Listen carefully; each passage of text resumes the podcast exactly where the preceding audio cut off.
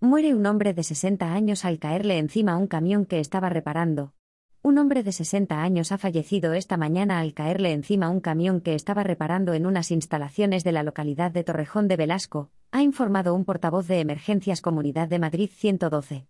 El accidente laboral ha ocurrido sobre las 11 y 45 horas del jueves en una empresa dedicada a la venta y transporte de leña situada en el kilómetro 29 de la M404.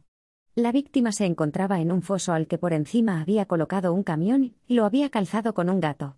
Pero, por causas que ahora investiga la Guardia Civil, se le ha venido encima y le ha atrapado en el foso. Hasta el lugar llegaron primeramente los efectivos de bomberos de la comunidad, que le han liberado y le han realizado las primeras maniobras de reanimación cardiopulmonar, ya que el hombre se encontraba politraumatizado y en parada cardíaca. Dichos trabajos fueron continuados posteriormente por los sanitarios del SUMMA 112, pero no han podido sacarle y han tenido que confirmar su fallecimiento. Se trata del dueño de las instalaciones, según fuentes policiales. En el lugar se encontraba su mujer y su hija,